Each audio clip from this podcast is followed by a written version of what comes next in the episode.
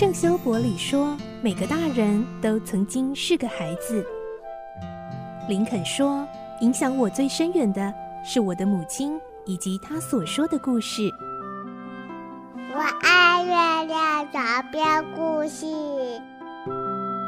晚安，月亮床边故事。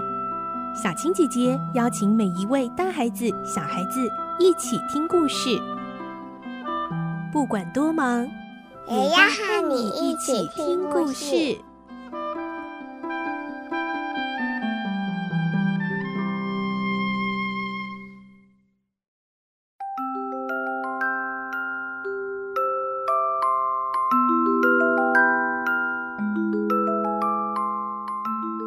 晚安，欢迎你和我们一起听故事。我是小青姐姐。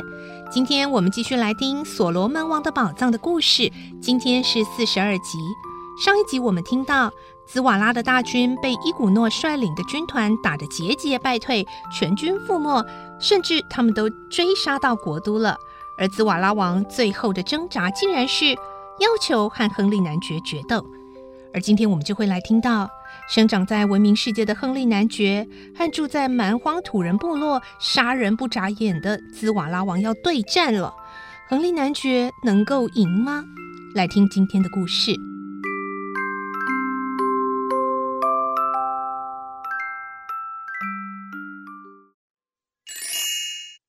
所罗门王的宝藏》四十二集，高唱凯歌。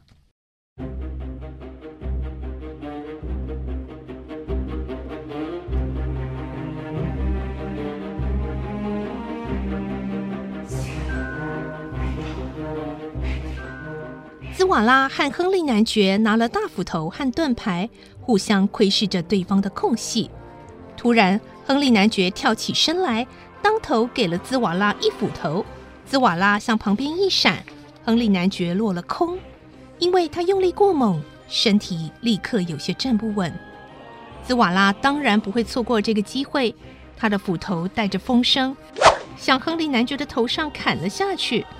克达缅的背脊不仅冒出冷汗，但是亨利男爵也不是弱者，他非常敏捷地举起左手的盾牌，挡住了这一斧头。不过因为砍下来的力量很大，盾牌被砍飞了一块，真是危险极了。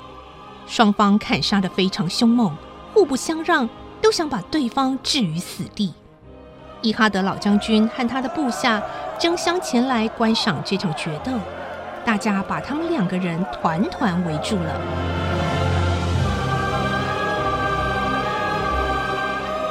古特上校这时候也醒来了，他忍着脚上的痛苦站了起来，拉着克达敏的手大叫：“呃，对呀，哎呀，在砍呢！啊，砍得好啊！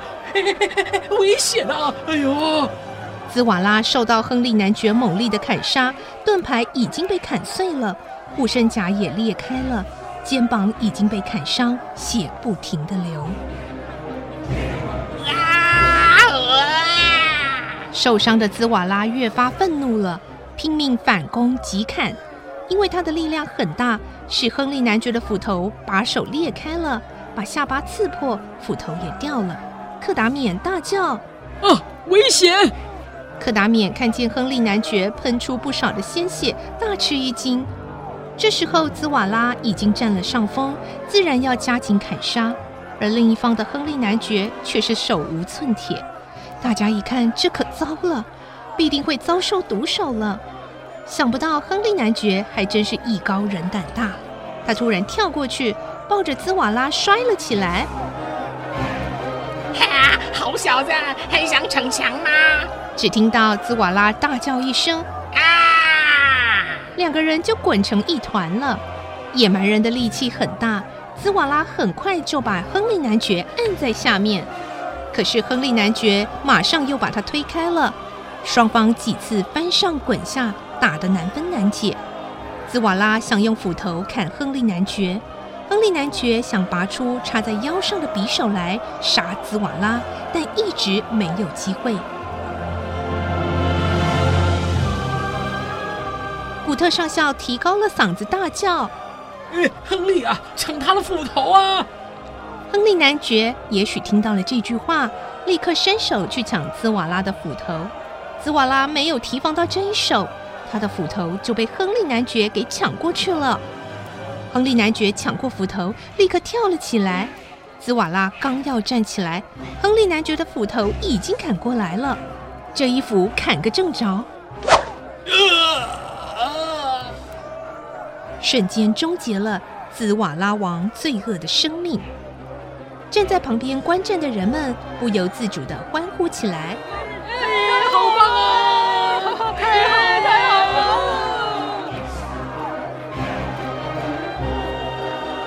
亨利男爵这时候也扔下了斧头，摇摇摆摆的，有点站不稳了。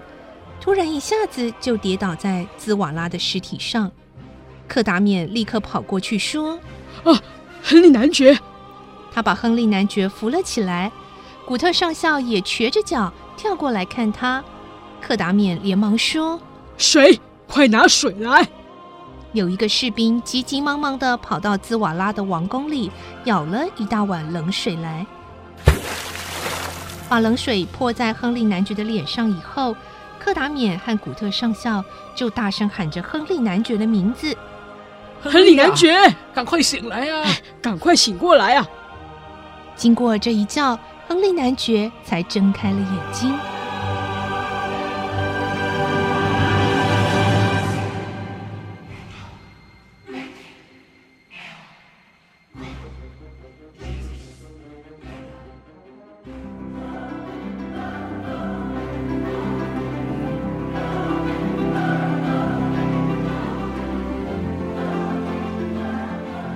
皎白的月光照在王宫前的广场上，伊哈德老将军很安详地走到兹瓦拉的尸首旁，跪了下来。他从兹瓦拉的身上拿下一颗没有打磨过的钻石，送给伊古诺说：“这个是古瓜纳国王佩戴的徽章。”伊古诺说：“谢谢。”伊古诺接过钻石，好像有无限的感触。立刻把它绑在前额上，然后走到兹瓦拉的尸体旁边，用脚踩着兹瓦拉的胸脯，高声歌唱。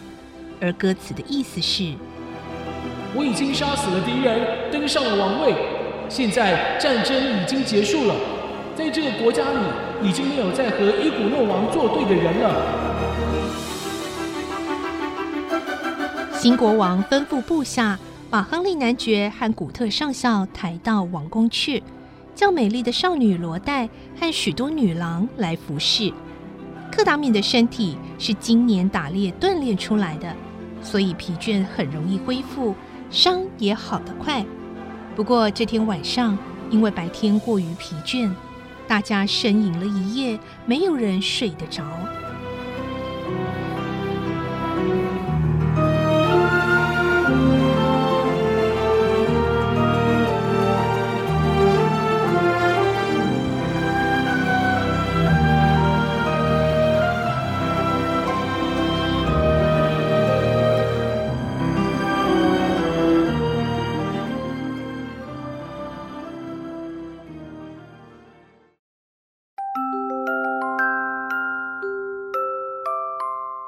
终于，伊古诺赢得了最后的胜利，也终于获得了他的王位了。